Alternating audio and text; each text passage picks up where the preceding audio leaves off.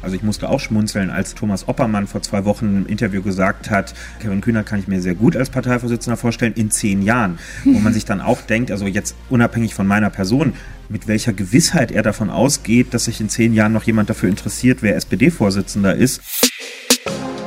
Hallo, ich bin Eva Schulz und das ist Deutschland 3000. Hier verbringe ich immer so eine gute Stunde mit Menschen aus ganz verschiedenen Bereichen, irgendwo zwischen Pop und Politik. Mein Ziel ist, diesen Leuten so zu begegnen, wie ihr sie vorher noch nie gehört habt.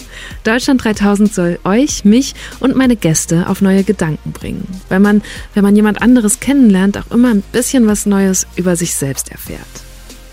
In dieser Folge ist Kevin Kühner zu Gast. Seit er 2018 durch die Juso-Kampagne gegen die Große Koalition schlagartig bekannt wurde, ist er für mich der spannendste Jungpolitiker Deutschlands geworden. Und der ist ausgerechnet in der SPD, der es ja eigentlich gar nicht so gut geht im Moment. Aber wenn ich Kevin in Talkshows sehe, denke ich meistens, das ist doch eigentlich so ein Politiker, wie ihn sich alle immer wünschen. Der spricht nicht so verschwurbelt, sondern gerade heraus, bleibt meistens sachlich und ist dabei noch sehr schlagfertig. Er scheut sich auch nicht, mit provokanten Ideen zu polarisieren und Debatten anzustoßen. Im Gegenteil.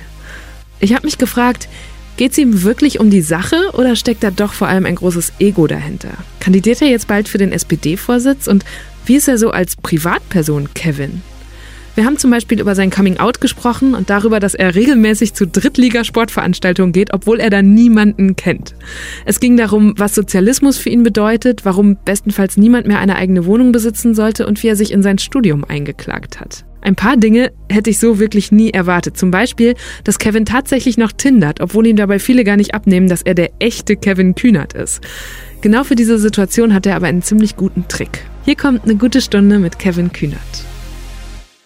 Ich frage immer als erstes, wo kommst du gerade her? ich komme gerade von drei Räumen weiter, weil wir hier gerade zur CSD-Saison mit euch ein Video aufgenommen haben, äh, wo es um Diskriminierungserfahrungen von Lesben und Schwulen ging. Ich war ehrlich gesagt überrascht, als du zugesagt hast, weil ich aus der Beobachtung, ich hatte dein Coming-out mitbekommen, aber habe nie mitbekommen, dass du so so sehr das groß thematisierst. Und deswegen habe ich mich gefreut und war trotzdem überrascht, als du zugesagt hast. Mhm. Ja, also es ist wirklich so gewesen, dass ich bis vor anderthalb Jahren immer fest gesagt hätte, dass ich das nie ähm, offensiv thematisieren werde, weil ich immer Angst hatte, dass ich Betroffenheitspolitik irgendwie mache.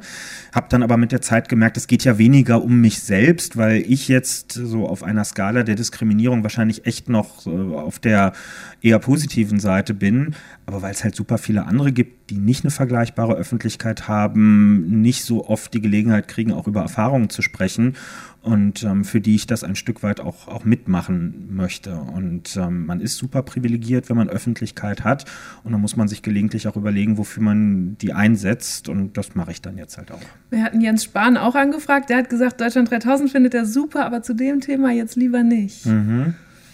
Ja, was mich, also Gott, das ist seine freie Entscheidung. Ne? Ich meine, er ist eigentlich, wird ja schon sehr stark damit mhm. identifiziert, ist ja auch sehr offensiv damit umgegangen. Er hat das im Rahmen seiner Parteivorsitzbewerbung, stellt er das ja auch bewusst als konservativen Wert hin. Ich bin mit einem Mann verheiratet, ich lebe diese Werte und so weiter. Finde ich gar nicht unklug. Also es geht ja auch darum, auch diese Klientel irgendwie mitzunehmen und dass das ein Jens Spahn dann besser machen kann als ich, ist ja völlig in Ordnung. Deswegen würde es mich jetzt wundern, wenn er äh, den Eindruck hat, er, er würde dann zu sehr auf eine Karte setzen, weil eigentlich wissen das ja die meisten bei ihm. Mhm. Wann hattest du dein erstes Coming Out? Ja, also wie unspektakulär es war, sieht man schon daran, dass ich es dir gar nicht mehr genau terminieren kann. Ich würde sagen, es wird so mit 15, 16 irgendwie in dem Dreh gewesen sein. Mhm. Und du hast eben erzählt, du hast es deiner Mutter gesagt und danach war so, nicht hü, nicht hot, hatte ich so den Eindruck im Studio, als du das erzählt Ja, also das ist natürlich, das ist ein sehr emotionaler Moment dann für alle Beteiligten. Und wenn es emotional wird, dann bist du dir im ersten Moment nicht ganz sicher, was ist die Emotion jetzt eigentlich dahinter? Ne? Also ist das jetzt Schock? Ist das irgendwie Freude, dass es raus ist? Ist es einfach, dass es jetzt halt irgendwie überraschend ist und man das erstmal verarbeiten muss, was ich völlig legitim finde. Also es ist ja einfach eine nicht ganz irrelevante neue Information ähm, und noch gar kein Zeichen irgendwie für, für ein skurriles Weltbild oder so. Ähm, aber es war dann sehr schnell irgendwie fein und ähm, also mit, mit meinem Vater habe ich dann sehr lange gar nicht drüber gesprochen. Und dann hat der irgendwie ein Jahr später ähm, hat er gesagt, wir müssen mal abends essen gehen zusammen. Dann sind wir irgendwo zu so einem Mexikaner und haben irgendwie ein bisschen Bier getrunken und so.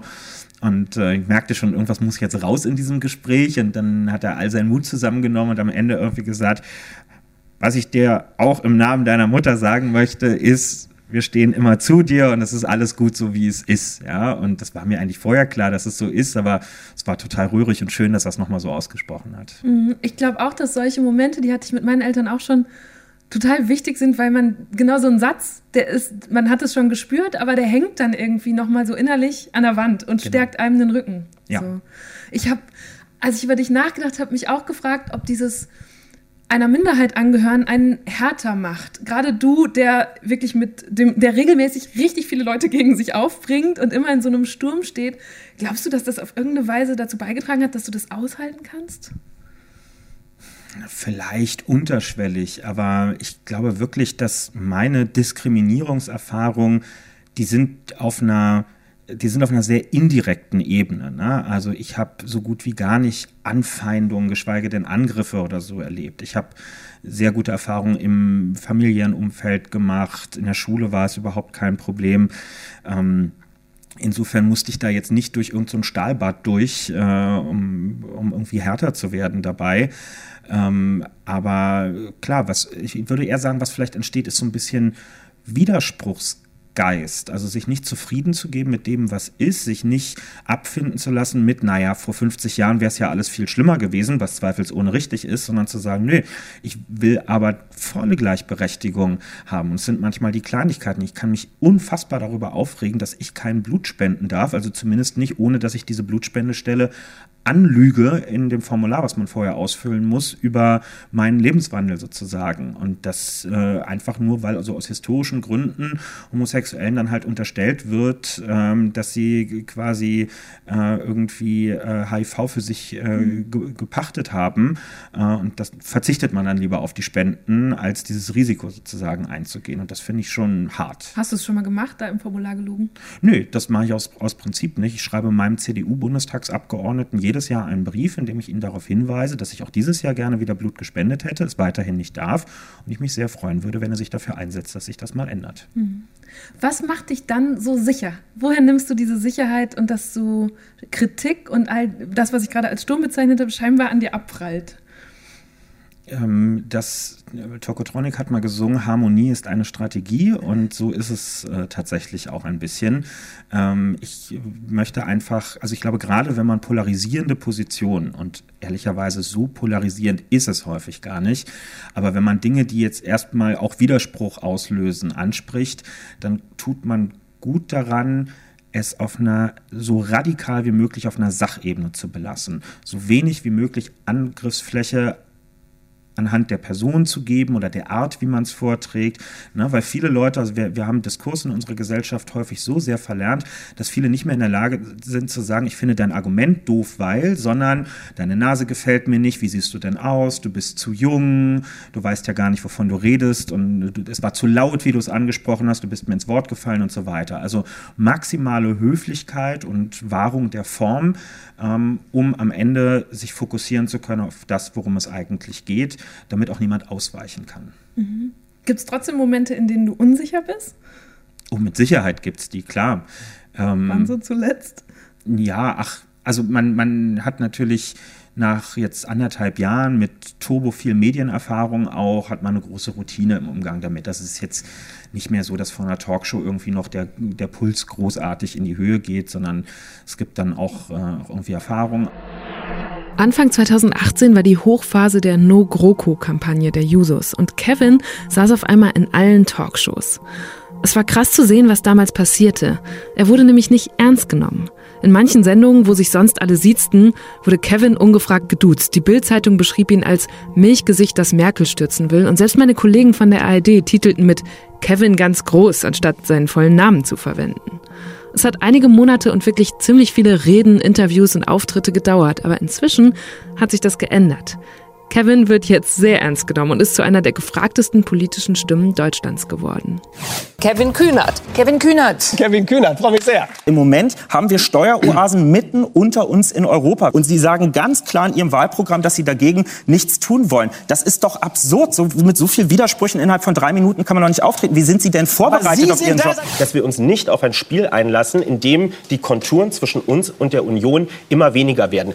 Wenn das die einzige Antwort Das ist, ist die Sie auf neun. Millionen Menschen im Niedriglohnsektor in Das Deutschland haben, auf den Ruf danach, dass Unternehmen nicht ordentlich Steuern zahlen, darauf, dass unsere Wirtschaftsweise die Umwelt Hat nachhaltig zerstört. Wenn das alles ist, was Ihnen zu der Debatte einfällt, dann disqualifizieren Nein, Sie das- sich als Teilnehmer zu dieser politischen Man Wir haben jetzt die letzten Wochen ganz viel über das Zittern von Angela Merkel geredet und ich musste ehrlich gesagt lachen, weil ich weiß, äh, was mir schon passiert ist, wenn du in so einem dunklen äh, öffentlich-rechtlichen Studio stehst, um abends eine Live-Schalte irgendwo aus Deutschland für die Tagesthemen oder so zu machen und dann zugeschaltet wirst, dann wirst du zehn Minuten vorher auf so ein kleines Holzpodest gestellt und dann stehst du da wie bestellt und nicht abgeholt, verkabelt, kannst da nicht mehr weg stehst da so zehn Minuten, ohne dich zu bewegen auf deinen Beinen. Und dann ist mir halt auch passiert, dass während des Interviews so das rechte Bein angefangen hat, wie blöde zu zittern. Und dann redest du und gleichzeitig denkst du, Scheiße, kriegt das jetzt jemand mit? Sieht man das jetzt? Ganz unangenehme Situation, aber irgendwie auch ganz, ganz menschlicher Reflex. Was du gerade noch gesagt hast mit dem Polarisieren, ich kann mir auch vorstellen, dass du gerne als, wenn du sagst, die Leute empfinden es als polarisierender, als du das meinst, es gibt, glaube ich, auch eine große Sehnsucht danach, oder? Danach, dass jemand so polarisiert in dieser Sachlichkeit und mal wieder so Ideen oben reinwirft, die, auf die sich dann alle stürzen können. Ja, ähm, das auf jeden Fall. Und ich freue mich am meisten, wenn mir Leute schreiben, das kommt relativ häufig vor, und sagen, wissen Sie, Herr Kühnert, ich stimme mit vielen von dem, was Sie sagen, nicht überein, aber ich finde es toll, dass es Sie gibt, weil Sie die Debatte anregen und weil Sie mich dazu auch herausfordern, über meinen Standpunkt nachzudenken, ob der eigentlich richtig ist, ob das wirklich alles alternativlos ist oder ob man es nicht ganz anders ähm, machen könnte. Ich bin vor ein paar Wochen mit Philipp Amthor in so einem äh, Format äh, zusammen gewesen, wo wir sehr ausführlich geredet haben und wir mussten uns ein paar Mal in der Sendung zu so Fragen mit Ja, Nein ähm, positionieren. Und ähm, dann kam irgendwie die Frage, ist der Kapitalismus alternativlos? Äh, und dann haben wir uns beide auf die Nein-Seite gesetzt und er hat es dann sehr schön gesagt. Er hat gesagt, natürlich ist der Kapitalismus nicht alternativlos. Es ist nur nicht mein, meine Position, dass wir eine Alternative brauchen, aber darüber kann man ja diskutieren. Und ich finde, also genau so wünsche ich mir eigentlich äh, Diskussionen mit einer gewissen Unaufgeregtheit auch. Das ist ja gut, dass es mit euch gleich zwei äh, junge Nasen gibt aus verschiedenen Lagern, die das jetzt antreiben. Ich habe auch äh, ein paar polarisierende Fragen für dich, hoffe ich, äh, nämlich ein paar Entweder-Oder-Fragen. Hm, immer beliebt. Ja. Tinder oder Grinder? Tinder. Kannst du überhaupt noch tindern? Ich weiß noch, dass als Deutschland 3000 gestartet ist, 2017, wir natürlich auch alle immer geguckt haben, wer, wer sind so die jungen Leute, die da irgendwie Ja. Stimmung machen. Und da, und da auch 2018 gab es auf einmal so Fake-Profile von dir, die in meiner Redaktion dann rumgingen. Und dann meinten, ist das jetzt der echte Kühnert? Ja, wahrscheinlich war es der echte tatsächlich. Ja? ja. Also, das ist eine Frage, die ich mir ganz am Anfang gestellt habe. Und ich, also, das hätte ich so absurd gefunden, mich derart in, in meiner persönlichen Lebensgestaltung einzuschränken. Ähm, jetzt, man erlebt natürlich absurde Situationen jetzt einfach. ja. Zum Beispiel? Naja, wenn einem irgendwie Leute dann schreiben, ohne Hallo oder irgend sowas. Ich finde es eine Frechheit, dass sie sich hier als Kevin Kühnert ausgeben Ja, oder siehst so. aber das denken, hätte ich halt auch Oh, und wie erwartet. beweise ich es denn jetzt Ja. eigentlich? Ähm, das, Was antwortest du da? das ganz ach, man, man, kann Tricks entwickeln, wie man Leuten das verifizieren kann danach. Das ist aber, aber das möglich. interessiert mich jetzt. Was ist der Trick? Weil das betrifft mich ja im Zweifel auch. Ähm, der Trick ist wirklich ein lustiger, da hat mich mal jemand drauf gebracht. Und zwar, du musst etwas nehmen, wo nur du Zugriff drauf hast. In meinem Fall ist das mein Twitter-Account. Ja. Und äh, der Code sozusagen, an dem man sich verifiziert, ist, hey, guck mal auf meinen Twitter-Account, ich hänge mal für die nächsten fünf Minuten einen Punkt an meinen Namen hinten dran, weil das kann ja nur ich machen, das hat ja kein anderer Okay. Zugriff da drauf. So, und dann guckt er sich das an und sieht, ah, cool, Punkt da ist der echte. Das heißt, wenn ich das nächste Mal gerade einen Punkt spotte auf deinem Twitter-Profil, bist du wieder am Flirten. Ganz genau. Okay. ähm, was ist reizvoller als Zuschauer vor Ort? Handball oder Fußball? Ich bin Handballer von Hause aus und wenn ich mich für eine Sportart entscheiden müsste, wäre es immer Handball. Und beim Fußball FC Bayern oder Tennis Berlin? Tennis Borussia, Okay. Ja, ich weiß, es ist eine Entweder-Oder-Frage, aber ich bin, äh, ich bin durch und durch Fußballfan, aber ich habe irgendwann mal entschieden, meine Sympathie auf insgesamt drei Vereine aufzuteilen und äh, die haben einen gleichberechtigten Platz in meinem Herzen. Okay, aber jeder bekommt bei mir nur einen Joker und es kommen noch ein paar Entweder-Oder-Fragen. Das ist in Ordnung, ich habe den jetzt genommen. Jetzt. Genau. Welche Hausarbeit findest du nerviger, bügeln oder Fenster putzen? Äh, bügeln, deswegen mache ich es nicht. Wenn man als Kunde ein Problem mit einem Unternehmen hat, lieber schriftlich beschweren oder die Hotline anrufen? lieber die Hotline anrufen, da warten lustige Leute. Martin Schulz oder Olaf Scholz? Äh, Martin Schulz. Und Martin Schulz oder Martin Sonneborn? Auch Martin Schulz. Roland Kaiser oder Rex Gildo? Roland Kaiser. In aller Freundschaft oder für alle Fälle Stefanie? In aller Freundschaft. TKK Und zwar die jungen Ärzte. Warum? Du guckst auch das alles, oder?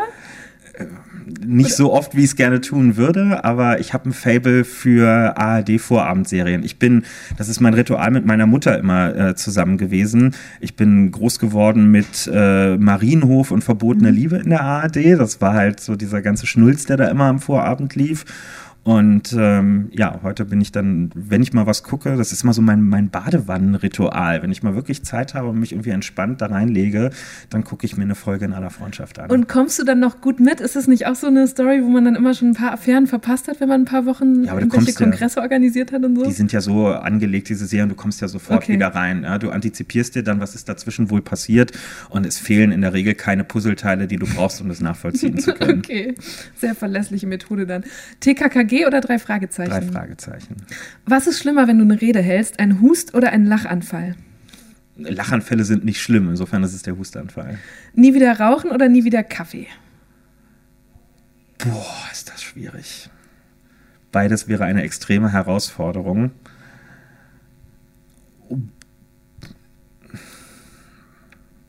Ich hasse mich selber dafür, aber wahrscheinlich nie wieder rauchen. Was ist der bessere Vorname, Kevin oder Konstantin? Konstantin. Warum? Äh, da müssen wir echt drüber diskutieren. Also würdest du lieber Konstantin heißen? Ich habe extra auch einen mit K genommen, weil ich finde Alliterationsnamen super. Also wenn man Auf so jeden KK. Fall, ja, äh, finde ich auch. Ähm, ich finde Konstantin einen wirklich schönen Vornamen sogar. Ja. Okay. Hattest du mit deinen Eltern schon Auseinandersetzungen darüber, dass du Kevin heißt? Das kam jetzt gerade so entschieden. Nein, ich glaube, ich habe die Geschichte schon mal irgendwo erzählt. Sie haben es wirklich gut gemeint. Also der Kevin-Hype hat nach mir erst angefangen, mhm. weil äh, ein Jahr nach meiner Geburt kamen die beiden Kevin-Filme, Allein zu Hause und Allein in New York. Und 91 hatte Kevin Kostner, mit, der mit dem Wolf tanzt, seinen Durchbruch. Mhm. Und dann, dann ging die Welle los. So, und ich bin noch nach Kevin Keegan, nach einem Fußballer benannt, den meine Mutter ganz toll fand. Da war das noch exotisch. Ja, und dann war es halt ein Griff ins Klo. Ähm, was ich ihnen wirklich übel nehme, ist, dass für den Fall, dass ich ein Mädchen geworden wäre, sie auch ein, eine echt üble Wahl getroffen nämlich? hatten. Das wäre nämlich Denise geworden. Oh, ja. wow. Sorry, aber falls jetzt eine Denise zuhört, aber Ja, aber dann hast du doch noch Glück gehabt vielleicht. Ja, Glück Sonst wärst du, obwohl, ich kenne auch ein, zwei nette Denisen, aber man hat eine große Auswahl von Spitznamen, die dann möglich sind. Ja, das stimmt. ähm, mieten oder kaufen? Mieten. Gut, damit bist du durch die Entweder-Oder-Fragen. Hast genau einen Joker äh, gut verbraten. Ähm, was hat dich politisiert? Ähm, Kinder- und Jugendbeteiligung. Ähm, ich bin einerseits über Schülervertretungsarbeit ähm, politisiert worden an meiner Schule in Steglitz, ähm, aber auch darüber hinaus. Wir haben ähm, es gab in Steglitz-Zehlendorf immer so Kinder- und Jugendforen einmal im Jahr, wo junge Leute aus dem Bezirk ihre Anliegen ausarbeiten konnten in so kleinen Gruppen. Und dann gab es so einen Forentag, wo man die vor den Leuten aus der Bezirkspolitik präsentiert hat. Und die haben dann Patenschaften für die Projekte übernommen ähm, und quasi in so einen Vertrag unterschrieben, dass sie einen dabei unterstützen, das durchzusetzen und dass sie die Bezirksverordnetenversammlung mitnehmen und so weiter. Und wir haben in dieser Phase, um das einzurichten, ähm, haben wir so ein Kinder- und Jugendbüro aufgebaut dort vor Ort. Und ähm, dadurch bin ich auch zur SPD gekommen, weil die SPD waren diejenigen vor Ort, die das unterstützt äh, haben, ohne Wenn und Aber, äh, in so einem sehr schwarzen Bezirk in Steglitz-Zehlendorf. Und ähm, ja, ironischerweise, das ist dann das Büro, in dem ich später meinen Ersatzdienst, äh, mein, mein freiwilliges soziales Jahr auch abgeleistet habe. Und daraus ist bis heute ein, eine ganz enge Verbindung zum Thema Kinder- und Jugendbeteiligung entstanden. Und jetzt bist du Vorsitzender von 80.000 Jusos. Das sind so viel, wie die Grünen Mitglieder haben. Ähm, und Jusos steht für Jungsozialisten. Genau, wenn wir das in der ausgeschriebenen Form leider tatsächlich Jungsozialisten, aber äh, korrekt natürlich JungsozialistInnen. Mhm. ich, ich habe über diesen Begriff nachgedacht und festgestellt, dass er für mich, die sich damit nie richtig näher beschäftigt hat, irgendwie so in den 60er, 70er mhm. Jahren hängen geblieben ist. Ja. Was bedeutet der für dich heute? Ähm, fällt mir auch immer wieder auf. Ne? Also wenn es jetzt, wenn es jetzt nach Marketing-Gesichtspunkten geht, müsste man den Begriff Sozialismus wahrscheinlich tilgen, allein schon wegen DDR und so. Also man, man muss eine viel zu lange Erklärungsschleife machen, bis man klar gemacht hat, dass man irgendwie nicht Erich Honecker, Erich Honecker ist und was anderes möchte. Aber ich bin nicht bereit, mich von einem Begriff, den diese Leute missbraucht haben äh, und ja nicht erfunden haben, sondern wir haben sehr, sehr rührige, gute Leute mal erfunden, ähm, bin ich bereit, mich von diesem Begriff äh, zu verabschieden. Und es ist mir wichtig, damit auch zum Ausdruck zu bringen, mir geht es nicht irgendwie um soziale Marktwirtschaft oder so, ne? das System, wie es ist, nur halt mit 2,50 Euro mehr Mindestlohn oder so am Ende, sondern mir geht es schon zum Ausdruck zu bringen, wir sind nicht einverstanden mit einer kapitalistisch organisierten Gesellschaft. Das ist auch nichts Revolutionäres, weil in unser Grundgesetz sieht keine bestimmte Wirtschaftsordnung vor. Sie sieht sehr wohl vor, dass wir Demokratie haben und dass die Würde des Menschen unantastbar ist, äh, aber äh, da steht nicht drin, die Würde der Kapitaleigentümer ist unantastbar so. Und ähm, das muss man dann schon auch in einer gewissen Deutlichkeit zum Ausdruck bringen und dafür hm, macht man es am besten mit einem Begriff, der auch äh, aufregt und Aufmerksamkeit erzeugt. Okay, aber wofür steht dieser Begriff? In ein bis zwei Sätzen? Wenn man es in a nutshell wirklich runterbrechen will, ähm, dann kommt es historisch eben daher, ähm, dass äh, in der Hand von wenigen Leuten die sogenannten Produktionsmittel immer waren und bis heute sind, also die Fabriken und äh, die ähm, Patente und heute vielleicht die Algorithmen und anderes. Ähm, und dass dadurch die Leute, die die eigentliche Arbeit leisten, die Wertschöpfung erzeugen, die Werte schaffen, ähm, von ihrer eigenen Arbeit nur sehr bedingt profitieren und andere völlig überdurchschnittlich. Und dass diese Entfremdung von der Arbeit, dieser Widerspruch zwischen dem Kapital auf der einen Seite und der Arbeit auf der anderen Seite, dass das eigentlich das Urproblem ähm, unseres Wirtschaftens ist und für Ungleichheit und, und ungleiche Lebensverhältnisse sorgt. Das heißt, dein Ziel wäre, den Kapitalismus abzuschaffen und durch Sozialismus zu ersetzen?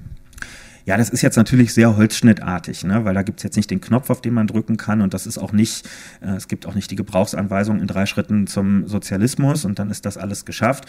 Und ähm, es gibt, also ich kann auch niemandem ein Bild vom Sozialismus aufmalen. Ne? Die sozialistische Gesellschaft ist nicht beschreibbar. Sie ist beschreibbar vielleicht in Werten und Haltungen und Maximen, nach mhm. denen man handelt. Aber ich, also beim Sozialismus gilt so ein bisschen, der Weg ist das Ziel.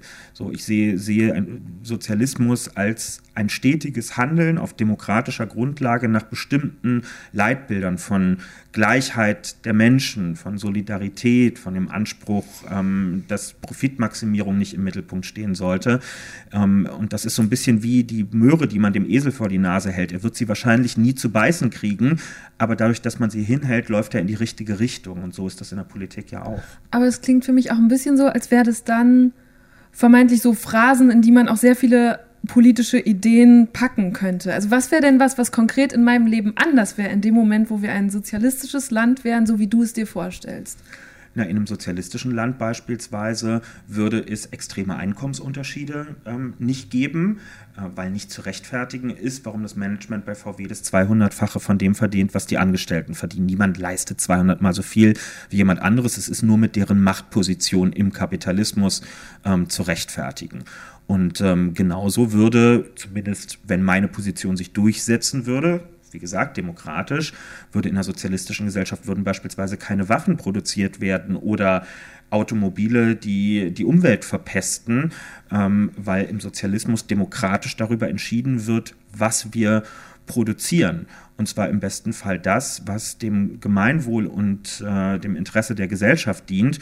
Und ich kann nicht erkennen, worin das Interesse der Gesellschaft an Waffenproduktion zum Export in alle Welt äh, dienen soll. Und wenn eine Mehrheit der Leute erkannt hat, dass wir unseren Planeten nicht mehr weiter verpesten dürfen, dann kann ich auch nicht erkennen, warum es außer Profitstreben, weil sich nämlich mhm. solche Autos gut verkaufen, es noch ein Interesse geben sollte, klassische fossile Verbrennungsmotoren auf den Markt zu bringen. Ein Kapitalist würde ja wahrscheinlich antworten, dass es nicht nur um das reine Streben nach Profit Profit geht, sondern auch um Wettbewerb auf, einer, einer politischen, diplomatischen Ebene, oh Gott, wenn wir keine Waffen mehr haben, aber angegriffen werden oder wenn wir in der Produktion zurückfallen und uns nicht mehr selbst versorgen können oder die Top-Manager auf einmal, weil sie nicht mehr gut bezahlt werden, weiß ich nicht, Gott, jetzt muss ich mich sehr tief in so einen Kapitalisten reinversetzen, mhm. ähm, äh, nicht mehr diese Jobs machen wollen. Was ist, wenn wir dann keine fähigen Leiter für unsere Fabriken haben und, und, und? Ist das was, wo du sagst, nö, das Szenario kann ich dir jetzt komplett aushebeln? Ja, also ich beschreibe jetzt natürlich auch eine, eine, ideale Gesellschaft. Ich weiß, dass es auch anders laufen kann, aber ähm, der Gedanke des Sozialismus baut auf eine internationale Gemeinschaft auf. Ne? Also Marx und Engels haben im Manifest der Kommunistischen Partei, einem ihrer, einer ihrer wichtigsten Schriften, den schönen Satz geprägt, die Arbeiter haben kein Vaterland, man kann ihnen nicht nehmen, was sie nicht haben.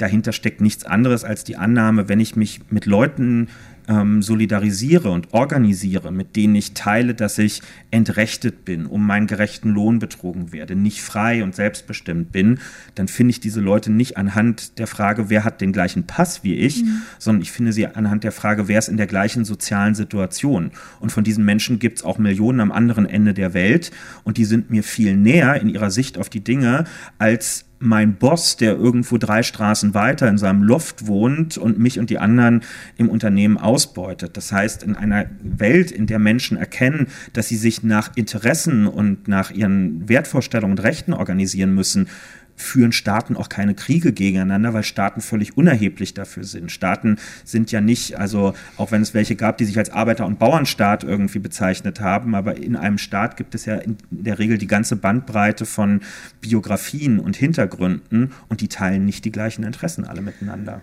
Aber das finde ich jetzt spannend, dass du sagst, okay, wenn, dann muss das international umgesetzt werden, weil dann bist, hast du ja gerade eigentlich richtig schlechtes Timing, weil wir nicht mal in Europa ein gewiss eine Solidarität und Zusammenhalt äh, schaffen, wie man immer wieder an dieser Frage mhm. rund um die Verteilung von Geflüchteten sieht. Wer ist denn dann überhaupt, wer sind denn dann deine Kandidaten, mit denen du dich da gerade zusammentun kannst? Na, was uns ja Europa oder die EU lehrt, ist, ähm, Internationalismus funktioniert nicht so, dass wir darauf warten, bis auch der letzte Hoshi es auch mal verstanden hat. ähm, und das merken wir jetzt gerade bei ähm, der Verteilung von Geflüchteten äh, in Europa. Ähm, vor ein paar Tagen hat der, der Michael Roth, der Europastaatsminister, ein sehr richtiges Interview gegeben und nämlich gesagt, wir müssen jetzt mit einer Gruppe der Willigen, wie das dann immer heißt, vorangehen lass es ein Dutzend Staaten in der EU sein, lass es 15 sein, die gemeinsam sagen, wir machen jetzt Spielregeln. Also diejenigen, die ankommen, im besten Fall müssen sie dafür künftig gar nicht mehr ankommen, sondern können woanders Anträge stellen, kriegen nach einem einheitlichen Verfahren eine Prüfung ihres Asylrechts. Das ist ein Schnellverfahren, zwei Wochen, ist erprobt, gibt es in den Niederlanden rechtssicher unter Aufsicht von Menschenrechtsorganisationen. Wenn die einen Bleiberechtstitel danach haben, dann werden sie verteilt auf die Länder, die sich an diesem Programm beteiligen und dort speziell auf die Kommunen, die sich als sichere Häfen haben registrieren lassen, was ja auch in Deutschland viele Städte schon gemacht haben, gerade da, wo Seebrückendemonstrationen und anderes stattgefunden haben. Diese Kommunen bekommen Geld, um Spracherwerb, Ausbildung, Beschulung und so weiter, Unterbringung gewährleisten zu können. Und sie kriegen von der EU und damit auch von den Staaten, die sich nicht beteiligen an der ganzen Nummer, das gleiche Geld nochmal obendrauf, um Infrastruktur finanzieren zu können.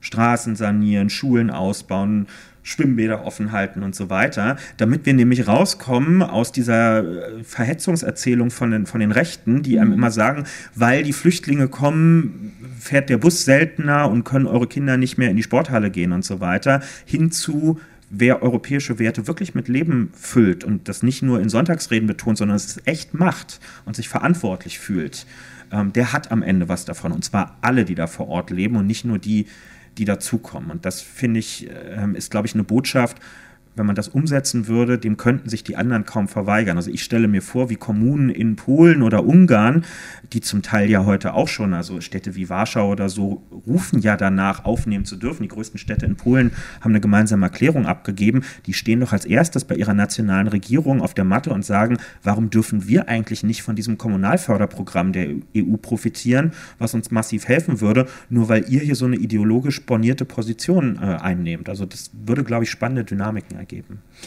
trotzdem frage ich mich, ob, also ich verstehe total den Wert davon, ähm, solche, ich sag mal, großen Ideen, abstrakteren Gedanken, wie wir eben gesagt haben, oben in eine Gesellschaft reinzuschmeißen und dann gucken, was sie damit macht. Ähm, aber wenn du jetzt gewählt würdest und so sehr dafür stehst, du könntest es ja vermutlich nicht einlösen. Äh, nicht in der Breite, in der du es jetzt erzählst. Ist dann, also dann wäre quasi Enttäuschung vorprogrammiert.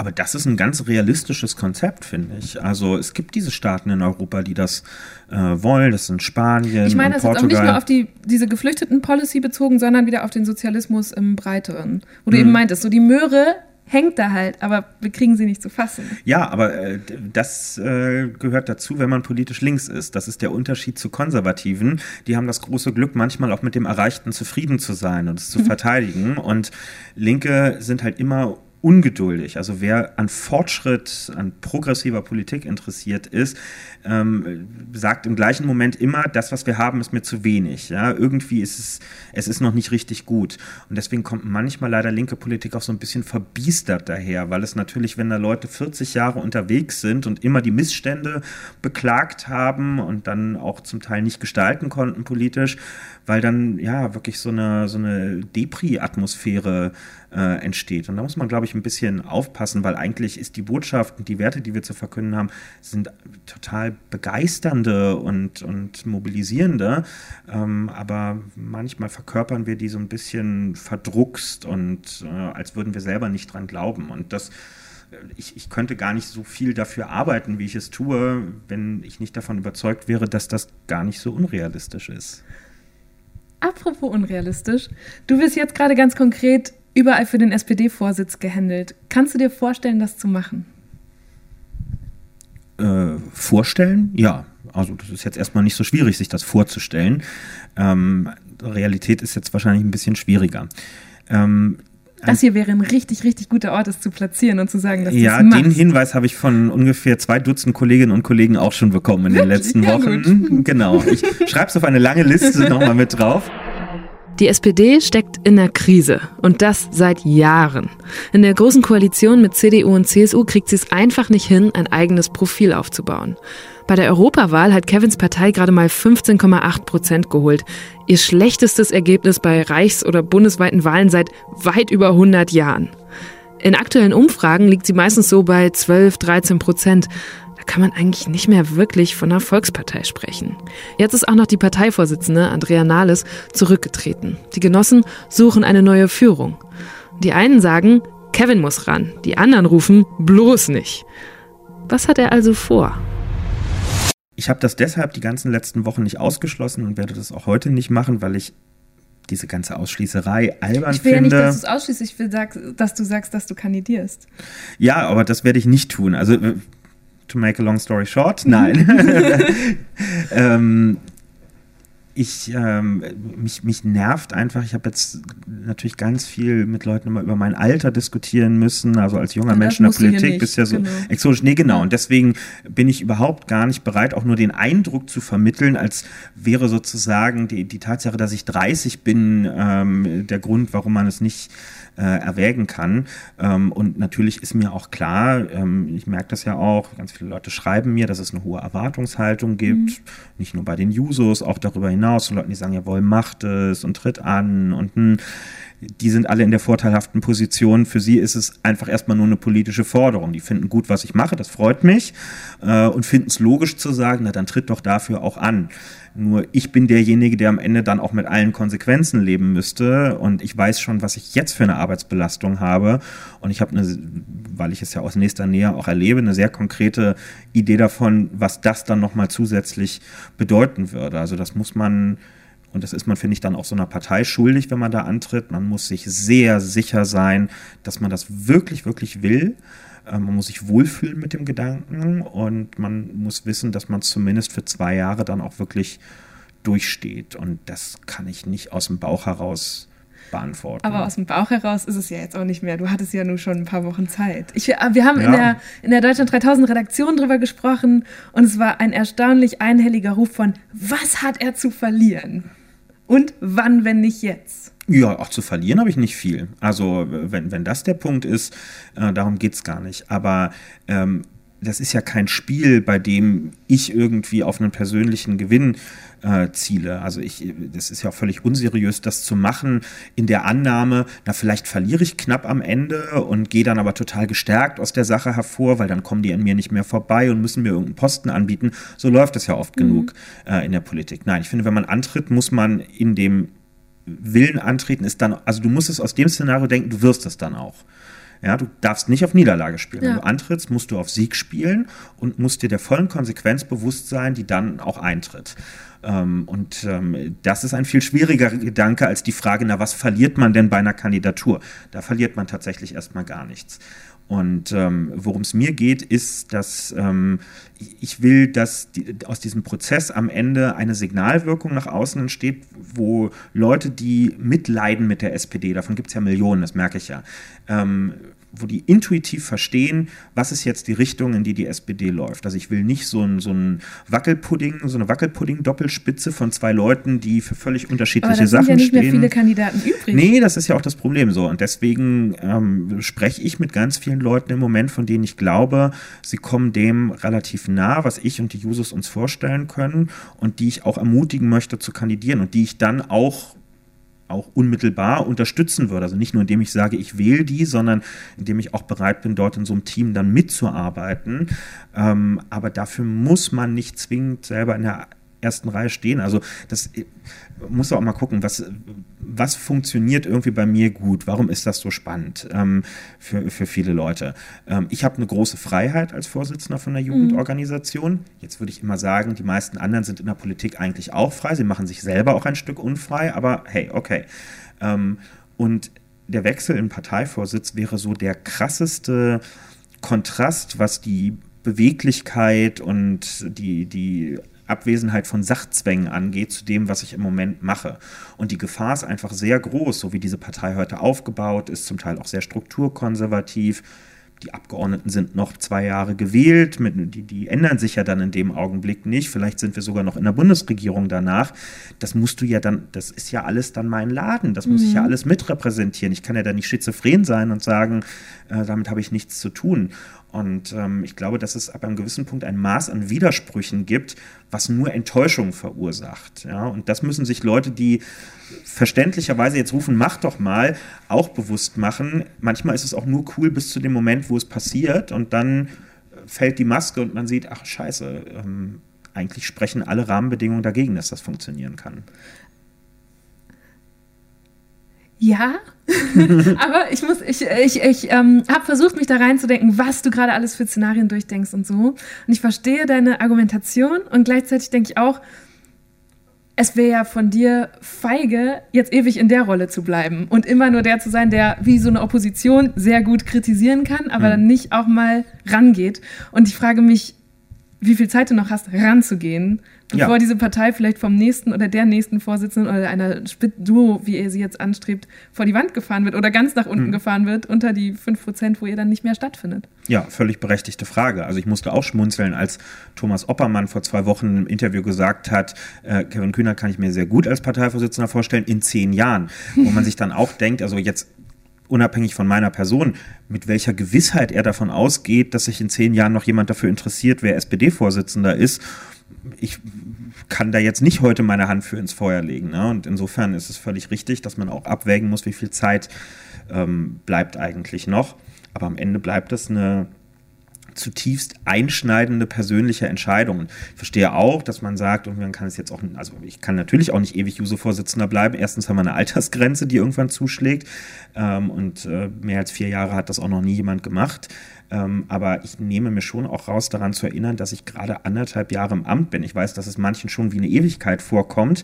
Äh, so lange nerv ich sie jetzt mittlerweile. Aber faktisch bin ich noch gar nicht so lange auf dieser Bühne unterwegs. Und ich möchte mir schon zugestehen, auch irgendwie noch einen einen gesunden Prozess zu haben, in dem ich auch selber in Verantwortung reinwachse, weil auch wenn man diesen ganzen paternalistischen Quatsch mit, äh, der soll hier erstmal äh, Erfahrung hier und dort sammeln, wenn man das alles beiseite wischt, ist es natürlich so, dass auch Politik machen ein permanenter Lernprozess ist und dass ich natürlich die ganze Zeit neu lerne und noch lange nicht alles verstanden habe oder durchdrungen habe, was ich gerne verstehen würde, um das mit einem richtig guten Gefühl zu machen. Okay. Ich weiß, dass das, das andere auch nicht haben. Nee, ja, aber ich finde auch witzig, also so zurückhaltend warst du in den letzten anderthalb Jahren auch selten, wie du jetzt argumentierst. Ich habe vor allem, also von mir wirst du auch das Paternalistische nicht hören, weil wir das, glaube ich, teilen, dass wir sehr früh mit Ende 20 in so Führungspositionen reingerutscht hm. sind. Ich habe auf einmal eine Redaktion gehabt, wo ich auch nicht gedacht habe, hoch, jetzt leite ich die.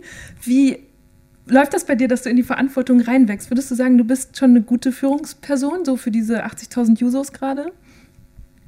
Gut, das scheinen die ja so empfunden zu haben, sonst hätten sie mich nicht mit einem ziemlich guten Ergebnis, mhm. zumindest für Juso-Verhältnisse, gewählt. Ähm, und ich habe auch das Gefühl, dass ich sehr großen Rückhalt in meinem Verband habe. Also da brauche ich jetzt auch gar nicht äh, drum rumreden. Wir haben ja auch gesehen als Jusos, was wir an Neumitgliedern mobilisieren konnten im letzten Jahr. Ne? Das ist ja schon erheblich. Mhm. Wir sind als Verband so stark wie seit vielen Jahren nicht mehr. Irgendwas scheinen wir ganz gut zu machen. Und, und was machst du gut? Hm, ich glaube, ähm, dass ich gut kommuniziere. Ähm, das ist zumindest ein Feedback, was ich viel bekomme. Also, dass Leute verstehen, was ich sage, weil ich versuche, viel in Beispielen und in Bildern äh, zu sprechen, Politik irgendwie nicht so verschwurbelt, sondern möglichst konkret rüberzubringen, weil ich versuche, mich wenig an Konventionen und Erwartungen äh, zu orientieren und ähm, lieber mal ein direktes Wort zu sagen, aber eben ohne es krawallig oder so als Agent Provocateur äh, zu machen. Und ähm, ja, weil es natürlich auch einfach eine Repräsentationslücke gibt. Machen wir uns doch nichts vor. Mhm. Also ähm, über Jahre haben sich Leute irgendwie Talkshows angeguckt und haben irgendwie gelangweilt nach zwei Minuten abgeschaltet, weil sie einmal einen Blick haben schweifen lassen durch die Runde und gedacht haben, okay, hier ist exakt niemand Interessantes mit dabei oder von dem ich glaube, er oder sie könnte interessant sein.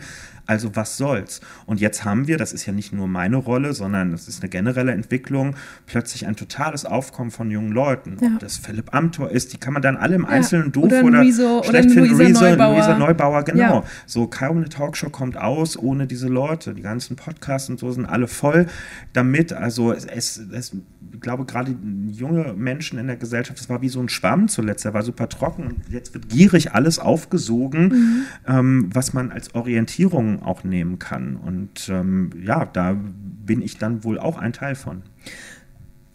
Im Bundestag nach der Wahl 2017 ist das Durchschnittsalter noch bei 49,4. Das mhm. war auch genau vor diesen zwei Jahren, als junge Menschen auch öffentlich noch nicht so richtig eine Rolle gespielt haben. Aus genau dem Grund habe ich damals auch Deutschland 3000 gestartet, weil ich mhm. dachte, ey, man sieht diese ganzen Perspektiven und Themen gar nicht. Ähm, trotzdem kann ich auch richtig gut verstehen. Also ich würde mich nicht mit Mitte 20 als Abgeordnete für vier Jahre festlegen wollen und sagen, ja geil, den Job mache ich jetzt. Mhm. Ähm, wie kriegen wir das? Also ich glaube, und ich vermute mal, würde da ausnahmsweise von mir auf viele andere schließen, dass es denen auch so geht und dass wir das nicht so schnell hinbekommen, dass man richtig viel mehr junge Leute in den Bundestag bekommt, oder? Wie kriegen wir das stattdessen sichergestellt, dass Jugend besser repräsentiert wird, auch politisch? Ja, der Bundestag ist natürlich auch nur die Spitze des Eisberges. Ich sehe das ganz konkret bei den Jusos im Kleinen, wie viele Leute sich damit schwer tun, für irgendeinen Kreistag oder Stadtparlament zu kandidieren. Da sind die Wahlperioden ja häufig noch viel länger. Da verpflichtet man sich, oder was heißt verpflichtet, da kandidiert man für eine Amtszeit von sechs, sieben Jahren und hey, wie sehen die Biografien von jungen Menschen heute aus? Man geht zum Erasmus irgendwo hin oder mhm. zum Studieren in eine ganz andere Stadt. Man arbeitet nicht mehr 50 Jahre in einem Betrieb und macht das immer Gleiche, sondern man wechselt den Arbeitsplatz und den Ort. Man zieht irgendwo anders hin. Man macht ein Sabbatjahr oder eine Weltreise oder was weiß ich. Ähm, also all diese Freiheiten, die wir uns da erkämpft haben, sind gleichzeitig totale Engagementkiller ähm, weil klassisches Engagement in Großorganisationen und in demokratischen Strukturen darauf angelegt sind, dass du sehr langfristig dich festlegst. Mhm. Und natürlich wird das dann auch immer beäugt. Ich kenne ganz viele, die gesagt haben, ja, ich bin vor Ort nicht aufgestellt worden, weil jemand gesagt hat, wir hatten da schon mal vor ein paar Jahren jemand Junges und der hat dann nach Shit, zwei Jahren ja. sein Mandat niedergelegt, ja. weil er irgendwo hin musste. Naja, nicht weil er die Lust verloren hat, sondern weil Lebenswege heute so sind. Also wir können noch nicht sagen, äh, wir wollten das alles, Bachelor-Master-System, Erasmus, Flex Flexibilität, Umschulung und so weiter. Ähm, aber die Konsequenzen, die wollen wir nicht haben. Und das, äh, die, die Schuld daran schieben wir dann dem Einzelnen am Ende zu.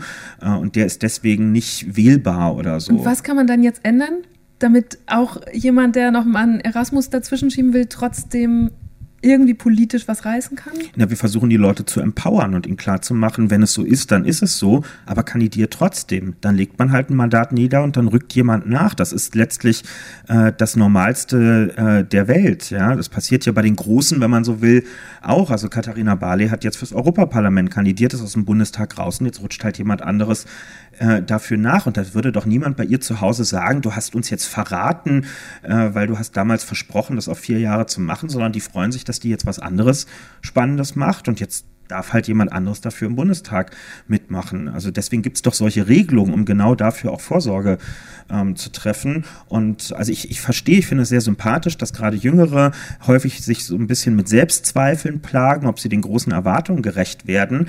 Aber vielleicht muss man manchmal hinterfragen, ob eigentlich die ganzen Älteren, die mit einer unglaublichen Breitbeinigkeit und einem Selbstbewusstsein von hier bis zum Mond da sitzen, mhm.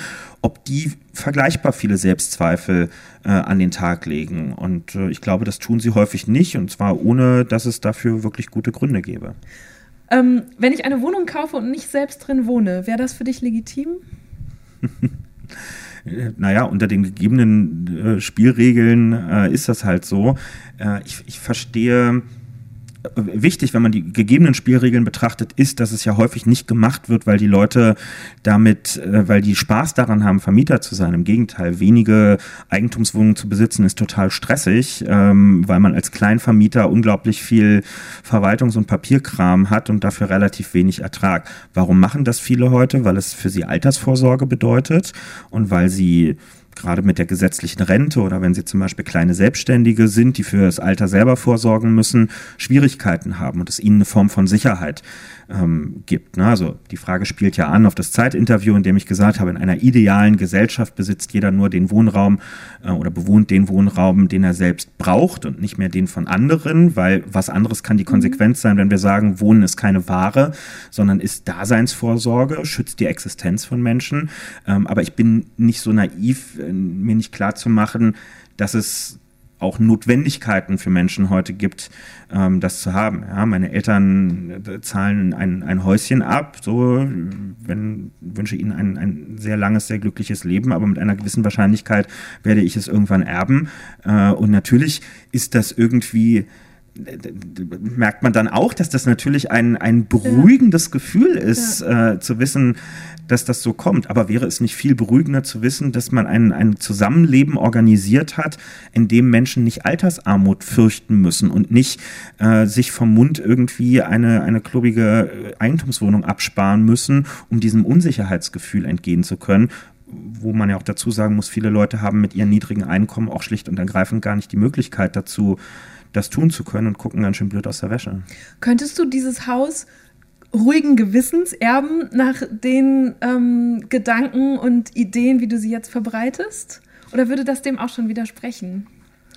Naja, es wäre ja nur eine Wohneinheit und es wäre dann, wenn ich mich dazu entscheiden würde, der Wohnraum, den ich selber bewohnen würde. Insofern mhm. würde ich meine Maßgabe schon äh, auch erfüllen. Ich würde mir daneben keine andere äh, Wohnung leisten. Aber ich kann mir, also das ist halt irgendwie auch Berliner Stadtrand und äh, so schnell will ich da wahrscheinlich auch nicht wieder hin. Und ich bin auch, ich bin wirklich gerne Mieter, äh, muss ich sagen. Und ich bin auch einfach, also ich bin Minimalist, was Wohnen angeht. Ich finde die Vorstellung einer Fünfzimmer-Altbauwohnung mit Stuck an der Decke, wo irgendwie Leute feuchte Augen kriegen, fasziniert mich überhaupt nicht. Im Gegenteil, ich denke dann immer nur, was da alles zu putzen ist und so und finde das ganz schlimm abschreckend. Also ich würde am liebsten in einer anderthalb oder zwei Zimmer Wohnung irgendwo sehr funktional, möglichst zentral wohnen und äh, wenig äh, Aufsehen um, um diese Wohnung machen. Sein Interview in der Zeit, das Kevin eben schon kurz erwähnt hat, hat tatsächlich eine Riesendebatte ausgelöst. Unter anderem ging es da auch um seine Idee, große Unternehmen wie BMW zu kollektivieren. Dieser sozialistische Vorstoß hat für so viel Wirbel gesorgt, dass sogar die beiden Großaktionäre von BMW, das Geschwisterpaar Susanne Klatten und Stefan Quandt, sich offenbar genötigt sahen, Stellung zu beziehen. Die halten sich nämlich normalerweise ziemlich bedeckt, gaben dann aber wenig später ein ausführliches Interview in einem Wirtschaftsmagazin. Ich habe Kevin ein Zitat von ihnen mitgebracht. Ob er das erkennt? Würdest du dieser Aussage zustimmen, das ist jetzt ein Zitat, ich finde gerecht ist, wenn jeder nach seinen Fähigkeiten Chancen wahrnehmen und sein ganzes Potenzial entwickeln kann. Und wenn man das aktiv wahrnimmt, dann können viele Menschen sehr weit kommen. das ist mir zu niedrig gestapelt. Also viele Menschen sehr weit kommen also das, das klingt alles ganz nett, das ist so Marketing-Sprech irgendwie, dass alle so intuitiv mit dem Kopf nicken. Aber wie war der Anfang nach den Fähigkeiten, nach ihren Fähigkeiten genau. Chancen bekommen? Ich finde, gerecht ist, wenn jeder nach seinen Fähigkeiten Chancen wahrnehmen und sein ganzes Potenzial entwickeln kann. Ja, gut, jetzt muss man darüber, jetzt muss man ausdiskutieren, was dann Chancen bedeutet, ne? Mhm. nach seinen Fähigkeiten. Also machen wir es an einem radikalen Beispiel. Was ist denn mit den Werkstätten, in denen Menschen mit Beeinträchtigung äh, heute arbeiten? So, das ist die, die, gesellschaftliche Mehrheit sieht es so, dass es nach deren Fähigkeiten ist. Die passen halt nicht in normale Arbeitsprozesse ähm, rein, weil die Konzentrationsfähigkeit mhm. und die Auffassungsgabe nicht so groß ist. Also arbeiten sie in dieser Werkstatt und sie bekommen dort eine Chance, weil hey, auf dem freien Markt kommen sie ja gar nicht unter und hier kriegen sie wenigstens ein bisschen was. Aber faktisch ist das doch eine totale Beleidigung, mhm. ja, weil doch eigentlich die Konsequenz sein muss, deren Fähigkeiten sind so, wie sie sind. Ähm, das haben sie sich aber nicht ausgesucht, deswegen dürfen sie auch wirtschaftlich eigentlich keinen Nachteil daraus haben. Also welches Recht haben wir als Gesellschaft, sie irgendwie mit 1,50 Euro die Stunde äh, abzuspeisen? Warum kriegen wir es nicht organisiert, dass die mit einem ganz regulären Lohn, von dem sie selber dann auch leben können, am Ende da rausgehen? Insofern kann man ein und denselben Satz in völlig unterschiedlicher Weise interpretieren. Wer hat ihn gesagt? Äh, das hat Susanne Klatten gesagt. Mhm, ja. Ich habe ähm, nämlich um dieses Zeitinterview, von, das du gerade schon erwähnt hast, das unheimlich viel Wirbel gemacht hat, äh, weiter rumgelesen und äh, da ähm, ging es ja auch viel um BMW und dann wurde sie in einem Interview im Manager-Magazin drauf angesprochen. Natürlich, ne? So, sie ist Großaktionärin bei BMW, reichste Frau Deutschlands. Sie hat auch gesagt, dass sie ihr persönliches Potenzial, ähm, das würde sich offenbaren, in der Rolle ein Erbe angetreten zu haben und es zu entwickeln da fällt auch rundum darum fällt der Satz, wir wissen, dass Umverteilung noch nie funktioniert hat. Und als ich das gelesen habe, mit dem im Hinterkopf, dass wir uns hier treffen werden, habe ich dich quasi schon lachen hören. Ähm das ist eine so absurde Aussage, selbst wenn sie in der Sache stimmen würde. Wenn die reichste Frau Deutschlands sagt, wir wissen, dass Umverteilung noch nie funktioniert hat, das ist wie wenn der Waffengroßhändler sagt, wir wissen, dass Frieden noch nie funktioniert hat. Das ist einfach so eine Anmaßung, diese Position aus, aus dieser Rolle heraus einzunehmen. Es gab ja auch den anderen, also sie hat das ja mit ihrem Bruder, Bruder mit dem genau. Stefan Quandt zusammen gemacht. Also beiden gehört etwa ein Viertel ja. von BMW, zusammen gut die Hälfte. Ähm, und die haben ja so ein bisschen weinerlich an einer Stelle auch gesagt, wer, wer würde denn mit uns tauschen wollen? Ne? Ja. Die große Verantwortung, die man trägt. Ja. Und ich will überhaupt nicht abstreiten, natürlich tragen die Verantwortung. Aber das Trostpflaster, was sie dafür kriegen, ist halt jetzt kein ganz kleines mit 1,1 Milliarden Dividende, die sie allein im letzten Jahr ausgeschüttet bekommen haben. Und ich glaube, zwei, drei Arme würden hochgehen bei der Frage, wer gerne mit ihnen tauschen möchte. Mhm. Ähm, ich würde gerne was Neues noch ausprobieren, was ich schon ganz lange mal mit einem Gast machen wollte. Okay. Und zwar gebe ich dir immer äh, einen Satz, den du vervollständigen sollst. Mhm. Das hat meistens mit Personen zu tun. Ähm, Andrea Nahles konnte. Streit in der Sache austragen und nicht auf einer persönlichen Ebene. Ein sehr seltenes Talent. Gerhard Schröder sollte. Mehr Golf spielen gehen und weniger Politik kommentieren. Ursula von der Leyen wird? Hoffentlich nicht Präsidentin der Europäischen Kommission. Sophie Passmann will. Äh, seit geraumer Zeit mit mir Weißwein trinken gehen und wir kommen nicht dazu. Sophie, melde dich. Die Grünen werden? Ähm, werden einen großen Teil ihrer Stärke, die sie im Moment haben, äh, für längere Zeit äh, bewahren können. Und die Rechtspopulisten in Europa müssen äh, sich warm anziehen ähm, in Anbetracht einer jungen Generation, die, glaube ich, erkannt hat, ähm, dass auf der politischen Agenda andere Dinge ganz oben stehen sollten als äh, Hass und Menschenfeindlichkeit. Hast du eigentlich geübt, gut zu reden? Und Reden zu halten, in Interviews aufzutreten und sowas? Also üben im Sinne von, ich habe einfach in meinem Leben viele Gelegenheiten gehabt, wo das gefordert war, aber ich habe keine Kurse oder Trainings oder sowas besucht. Nein. Aber guckst du dir Sachen nochmal an? Also wenn du jetzt auf einem Kongress eine Rede hältst oder in einer Talkshow warst? Selten eigentlich, nur wenn ich nochmal eine, eine Situation präsent haben will.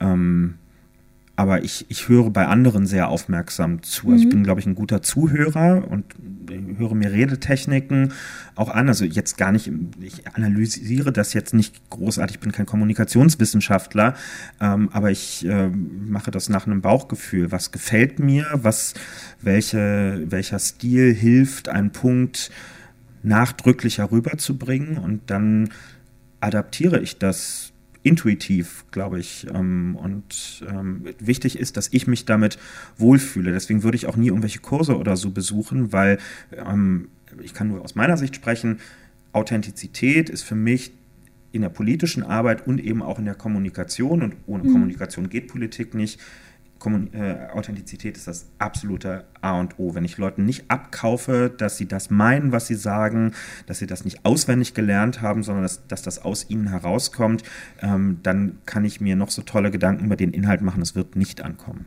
Ich fände es gar nicht schlimm, wenn du Kurse besuchst. Also ich glaube gar nicht, dass die Authentizität abschaffen, weil das ist, also es ist ja dein Job. Es wäre mega professionell zu sagen, da bilde ich mich jetzt fort. Gibt es denn wen, der dir einfällt, jetzt gerade so, auch unabhängig von politischen Positionen, wo du sagst, boah, der macht das immer richtig gut oder die beeindruckt beeindruckt mich jedes Mal, wenn ich sie reden sehe oder in Talkshows auftreten. So. Ja, es ist ein bisschen banal, aber Gregor Gysi ist begnadet einfach. Das mhm. ist, ähm, weil er halt auch eine Portion Witz mit reinbringt, was ich total wichtig finde, gelegentlich auch mal ein Augenzwinkern mhm. äh, zuzulassen. Lassen Sie den ganzen Quatsch mit der Maut, das bringt nichts, liebe CSU. Packen Sie die einfach weg, das bringt gar nichts. Aber mal abgesehen davon. Wenn Sie wirklich die Bundesstraßen verkaufen, dann sage ich Ihnen, was passiert. Dann werden die Länder anfangen, die Länderstraßen zu verkaufen. Dann werden die Kommunen anfangen, die Kommunalstraßen zu verkaufen. Ich weiß gar nicht, wie viel Mauts wir dann überall bezahlen müssen. Das lasse ich mal noch alles weg. Aber eins sage ich Ihnen, Herr Schäuble, wenn das je passieren sollte, muss ich Ihnen ein bisschen drohen. Dann werde ich mit allen Mitteln versuchen, die Straße zu kaufen, in der Sie wohnen. Und dann wird das für Sie sehr teuer, wenn Sie nach Hause wollen. Und außerdem, und außerdem benenne ich dann die Straße um. Und es wird Ihnen am peinlichsten sein, immer schreiben zu müssen, dass Sie zum Gysi Nummer 1 wohnen. Aber das mache ich dann, das ist garantiert. Habeck ist auch total stark in seiner Authentizität, aber es ist mir immer ein Hauch zu melancholisch. Also ich frage mich immer so, wann, wann bricht denn jetzt irgendwie diese, dieser Panzer mal äh, auf und so hin und wieder mal so einen Zwinkermoment zu haben, finde ich ganz wichtig. Mhm. Wovon lebst du gerade eigentlich? Weil es kommt ja rüber, glaube ich, wahrscheinlich für die meisten auch unserer Hörer und Hörerinnen, dass das dein Vollzeitjob ist, auch über das, was wir jetzt die meiste Zeit gesprochen haben. Dann bist du noch Bezirksverordneter in Berlin-Tempelhof-Schöneberg. Genau. Das ist aber auch ein Ehrenamt, oder? Mhm. Wie verdienst du gerade Geld? Und wie viel überhaupt? Ja, ähm, wir sind in Deutschland. In Deutschland redet man doch nicht über Geld, also bitte. Aber das, das findest du doch bestimmt total doof. Ja, das finde ich total doof, aber manchmal halte ich mich auch an Konventionen. ähm, äh, man kriegt eine Aufwandsentschädigung als äh, Juso-Vorsitzender, ähm, aber literally Aufwandsentschädigung. Mhm. Also ähm, und ähm, natürlich ist der Arbeitseinsatz irgendwie enorm. Ich arbeite noch, aber ganz geringfügig mittlerweile nur noch für ein Mitglied im Berliner Abgeordnetenhaus, wo ich vorher intensiver gearbeitet habe, um mir noch so einen Restbestand an vermeintlicher Unabhängigkeit mhm. quasi vorgaukeln zu können selber. Ähm, ja, aber das ist es dann tatsächlich auch. Also es ist jetzt keine Lebensphase, in der man große Sprünge äh, irgendwie macht, aber das ist auch nicht der Antrieb gewesen. Was war von, wenn du nicht so viel Geld hast, was war deine beste Investition im vergangenen Jahr? Uh. Das ist eine harte Frage. Ich, ich bin überhaupt kein Konsummensch tatsächlich. Also ich bin total, ähm, oder ich, genauer gesagt müsste, müsste man sagen, ich bin überhaupt kein Investitionsmensch, sondern ich, ich konsumiere eigentlich mhm. nur.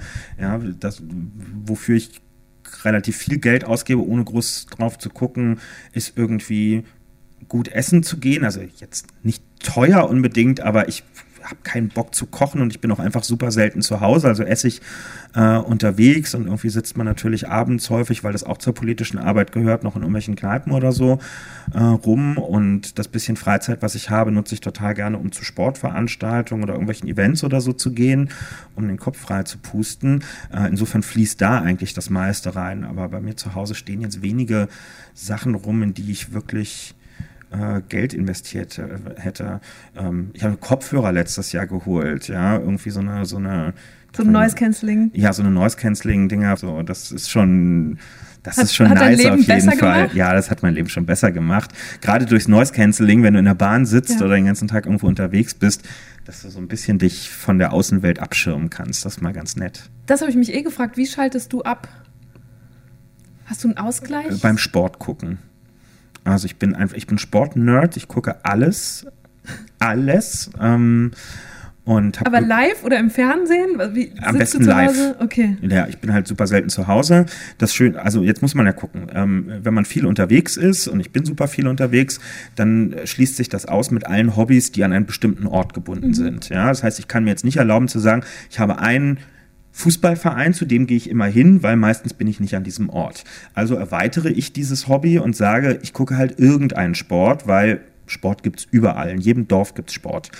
Und ähm, im Prinzip ist es so, das, was bei anderen Leuten Wochenende ist, ist bei mir Restwochenende. Das beginnt meistens irgendwie Sonntagnachmittag, wenn so um 14 Uhr der letzte Termin oder irgendein äh, Kongress oder so durch ist. Äh, und dann fährt man von wo auch immer aus irgendeiner mittelgroßen deutschen Stadt nach Hause. Und ich bin sehr geschult da drin und habe so ein paar Quellen, mit denen ich rausfinde, was liegt noch an der Strecke. Und dann ist es völlig egal, ist das dritte Liga Volleyball, zweite Liga Eishockey, irgendwas.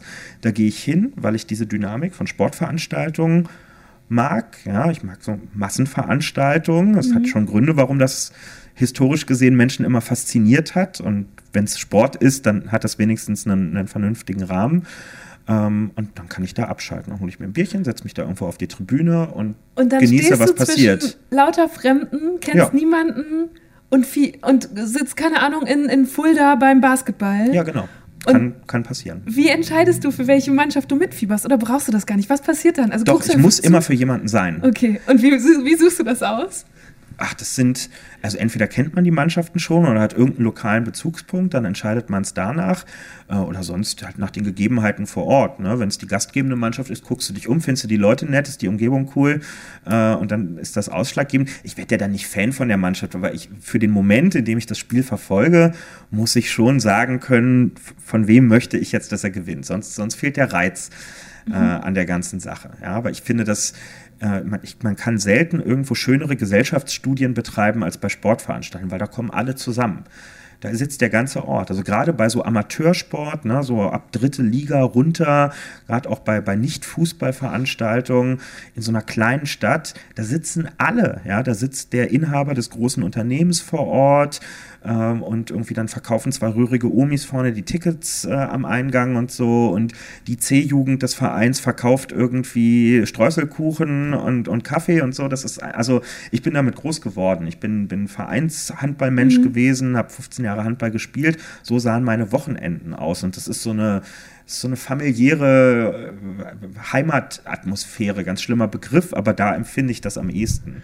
Die Bild-Zeitung hat neulich deine Lehrerin zitiert. Die suchen gerade, glaube ich, alles und jeden, Mhm. äh, ob er oder sie einen Kommentar dazu geben kann, ob du jetzt geeignet bist für deinen Job oder für den SPD-Vorsitz oder, oder, oder. Ich habe mich gefragt, was würden denn deine Mitschüler über dich sagen? Hm, Ich glaube, was ganz ähnliches, was sie auch gesagt hat. Ähm, also immer wenn ich welche treffe von damals, ist natürlich schon häufig der Kommentar, na ja, hat man ja ahnen können. Das ist natürlich ein bisschen Verklärung dann immer. Wieso, wie warst du so in der Klasse? Was hattest du für eine Rolle? ich Warst glaube, du so die, die, die, die meisten leiten das ja immer aus dieser Schulsprechersache ab. Also Ah, ich ja. glaube, das kennt jeder aus dem Abi-Buch. Diejenigen, die Schulsprecherinnen Ja. und Schulsprecher waren, bei denen steht dann auf den Seiten im Abi-Buch, wer wird mal Bundeskanzler? Und dann haben, haben die immer die meisten Stimmen Ja. Bekommen. Okay. Also ja. war das bei dir auch so? Ja, also ich glaube, ich bin, ich hoffe, ich bin eigentlich nicht so ein, so ein Nerd gewesen und so ein, also ich bin auch gar nicht so ein Schlaubi-Schlumpfschüler äh, gewesen, der die anderen die ganze Zeit äh, damit traktiert hat, äh, lass mich in Ruhe, ich muss hier noch diesen FAZ-Artikel zu Ende lesen oder irgendwas. Äh, ich habe auch wirklich nur ein mega Durchschnittsabi gemacht und äh, bin jetzt nicht so auf, auf Hochleistungsschule getrimmt gewesen. Also ich äh, ich glaube, es war einfach wirklich das Interesse an, an Politik, an Diskutieren und so, ähm, was es vielleicht für manche naheliegend hat erscheinen lassen. Dein Abi war 2008. Hattet ihr so zehnjähriges Klassentreffen? Warst Ja, aber ich war nicht da. Warum?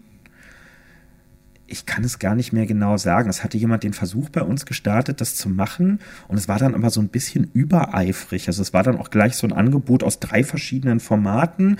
Ja, wir hatten so ein Doodle dann gemacht und dann kamen zwei Präferenztermine raus und dann gab es gleich zwei Treffen, was aber am Ende eher dazu geführt hat, dass keiner zu irgendeinem mhm. davon so richtig hingegangen ist. Also ich das war gut gemeint, aber glaube ich too much einfach. Hätte man einfach gesagt, lass uns irgendwo in der Nähe unserer alten Schule in der Kneipe treffen, wären relativ viele und ich wahrscheinlich auch da gewesen, aber so ein, so ein komisches Sit-in auf dem Tempelhofer Feld fand ich jetzt auch strange. Danach hast du angefangen zu studieren. Alle reden darüber, dass du es abgebrochen hast. Das ist mir völlig egal. Ich fand spannend, dass du dich eingeklagt hast in dein Studium. Ja. Warum? Weil mein Abi zu schlecht war, um damit direkt anfangen zu können. Also Publizistik und Kommunikationswissenschaften ist eines dieser absurden Fächern, wo man, glaube ich, damals 1, 2 oder so gebraucht hätte äh, und ansonsten warten musste. Und ich wollte das machen, war damals sehr überzeugt von der Idee.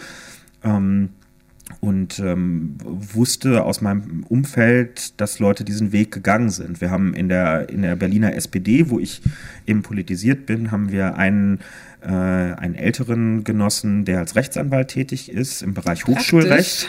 ja, nee, das war, es ging jetzt nicht um Vitamin B, sondern einfach, dass klar war, ah, okay, da ist jemand mhm. und bei dem habe ich mich dann natürlich mal erkundigt und der hat das dann auch gemacht. Also das ist schon ganz regulär äh, gelaufen und so. Ähm, aber äh, der hat mir das dann halt erklärt und gesagt, naja, die Hochschulen kriegen eine bestimmte Zuweisung an Geld und Räumen und so weiter und dann bemisst sich danach, wie viele Plätze sie zur Verfügung stellen. Aber in der Regel rechnen sie die Platzzahlen ein bisschen kleiner, damit sie Spielraum haben. Und wenn dann jemand klagt, das nennt sich Kapazitätsklage mhm. dann auch, äh, dann, dann klagt man quasi und unterstellt der Hochschule für das, was ihr habt an Ressourcen, bietet ihr zu wenig an. Dann wird das überprüft vom Gericht, dann wird das alles abgeglichen. Am Ende kommt, oh Wunder, raus, ihr müsstet sechs Plätze mehr anbieten. Und das Spannende ist, dann kommen nämlich nicht diejenigen zum Zug, die nach dem Numerus Clausus als nächstes dran wären, sondern die, die, die, die geklagt, geklagt haben. haben. Genau. Und das ist der Weg da rein. Ist das gerecht, Kevin? Nein, es ist nicht gerecht, aber die Ungerechtigkeit bringe nicht ich in das Spiel da rein, sondern die Ungerechtigkeit ist, dass es einen beschränkten Zugang zu Hochschulen äh, in Deutschland gibt. Die Ungerechtigkeit ist, dass wir im Medizinstudium äh, auf einen Platz elf oder zwölf Leute haben, die das gerne machen wollen, wir dadurch selber Fachkräftemangel produzieren und am Ende äh, aus anderen Regionen der Welt, wo die Leute dringend gebraucht werden, uns ausgebildete Ärztinnen und Ärzte nach Deutschland holen. Das ist die eigentliche Ungerechtigkeit und Frechheit äh, in unserem Hochschulsystem drin, weil auch dieses Hochschulsystem, wie so vieles andere in unserem Zusammenleben, auf Betriebswirtschaftlichkeit äh, auf, äh, ausgelegt ist, ja, und nur das gemacht wird, was sich rechnet. Wenn die Schulen, die Hochschulen ähm, halt äh, ihre, ihre Studiengänge querfinanzieren müssen und ein Medizinstudienplatz nun mal ein sehr teurer Studienplatz ist im Vergleich zu äh, niederländischer Philologie oder sowas, ähm, dann ist logisch, dass von zweiterem mehr angeboten wird und von Medizin weniger. Also es ist ein ganz beschissenes Anreizsystem, was wir mhm. da haben. Bist du trotzdem auf Vorurteile gestoßen, wenn Leute mitbekommen haben, dass du einer von diesen Einklägern warst? Weil ich habe mich so umgehört und die Leute meinten, boah, eingeklagt, das sind schon immer eher so anstrengende Leute, oder? Oder Leute, die sich was holen, was ihnen nicht zusteht, wo ich jetzt, glaube ich, auch gar nicht unbedingt zustimmen würde bei der ähm, Hochschulsituation, gerade für mhm. dein Fach, wie du sie beschrieben hast. Nee, oder? also kam nicht und ich finde, also es stimmt auch einfach nicht, weil ähm, hätte niemand geklagt, hätte es die Plätze nicht gegeben. Mhm. Auch für niemand anderen. Ähm, und wir haben, die, die da klagen, machen ja auch für andere den Platz auf. Also sagen wir mal, drei haben geklagt und das Gericht stellt fest, sechs Plätze mehr müssten es sein. Klar, dann kommen die drei Kläger rein, aber ja auch dann noch drei Leute von der Warteliste tatsächlich, die ohne dass sie was bezahlen mussten oder eine Rechtsschutzversicherung haben mussten, ähm, auch davon mit profitiert haben, was natürlich völlig okay ist, aber irgendeiner muss ja die Klage eingehen und, und das Risiko auch eingehen. Ne? Weil wenn du verlierst, auch wenn es sehr selten der Fall ist, äh, bist du ja auf den Kosten dann noch sitzen geblieben. Mhm.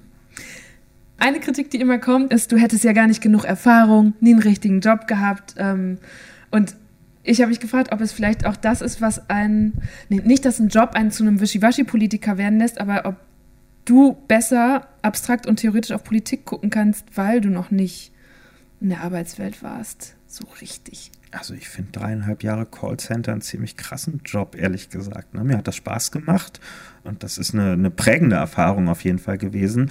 Und ähm, also ich, ich will mich nicht selber verteidigen. Das müssen im Zweifel dann auch andere machen. Aber ich wundere mich manchmal, wie oberflächlich da geguckt wird. Wir haben mhm. ganz tolle Leute, ich nenne jetzt bewusst keine Namen in der Politik, die haben irgendwie ein Studium zu Ende gebracht und haben dann wenige Monate in ihrem erlernten Job gearbeitet und sind dann mit Mitte, Ende 20 das erste Mal im Bundestag gewählt worden und bis heute darin. Aus guten Gründen. In der Regel sind das die, die auch immer in ihrem Wahlkreis direkt gewählt wurden, also jegliche Legitimation dort zu sitzen. Aber bei denen würde nie jemand argumentieren, dass es ihnen an Berufserfahrung fehlt, obwohl sie objektiv viel weniger davon haben, als ich sie jetzt gesammelt habe. Ich finanziere mein Leben, seit ich Abi gemacht habe, äh, selber. Ich habe immer mein eigenes Geld äh, in dieser Zeit verdient, ähm, über einen Zeitraum von, von über zehn Jahren jetzt mittlerweile.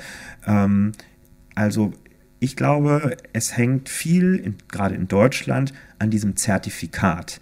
Ja, mit Erfahrung ist meistens nicht die tatsächliche Berufserfahrung oder die Frage, was hast du eigentlich erlebt in deinem Leben? Was, durch was musstest du dich durchkämpfen? Hattest du einen goldenen Löffel im Mund oder musstest, musstest du dir auch was erkämpfen? Dass das zurücktritt hinter die Frage, hast du irgendeinen so Schein gemacht und kannst den mhm. vorweisen?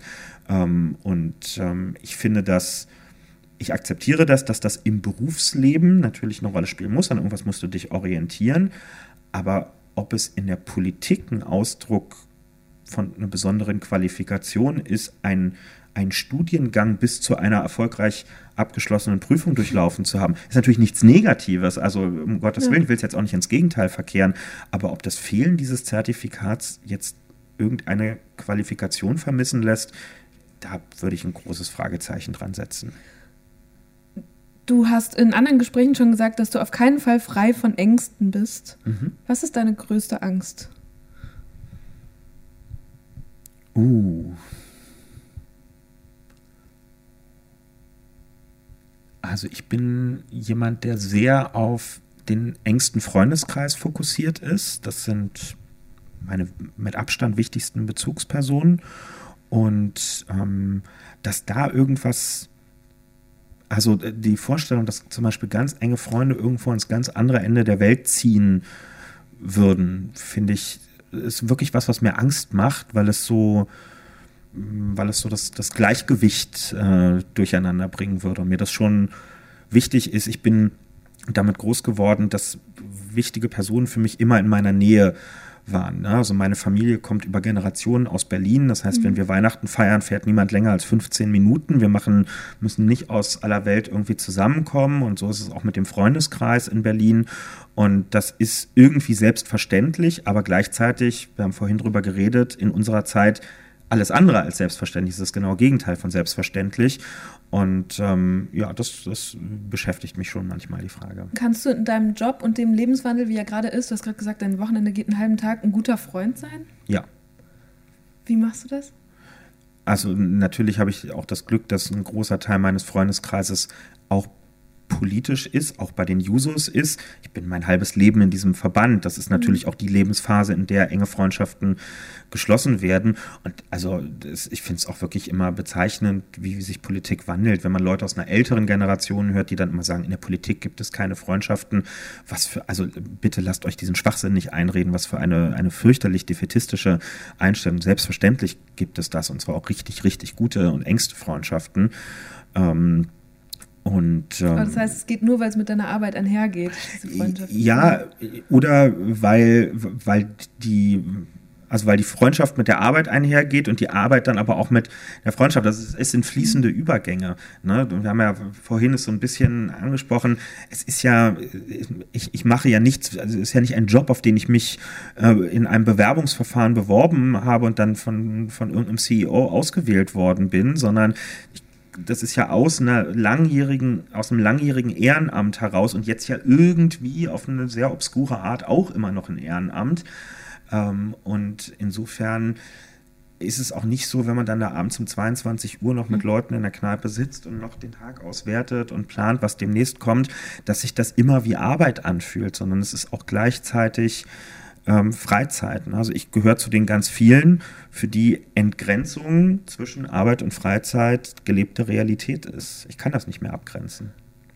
Angenommen, wir könnten 100 Jahre in die Zukunft springen und da ein Geschichtsbuch aufschlagen und dann gibt es so einen Abschnitt oder vielleicht sogar ein ganzes Kapitel über dich. Was sollte die Überschrift sein, wenn du es dir wünschen kannst?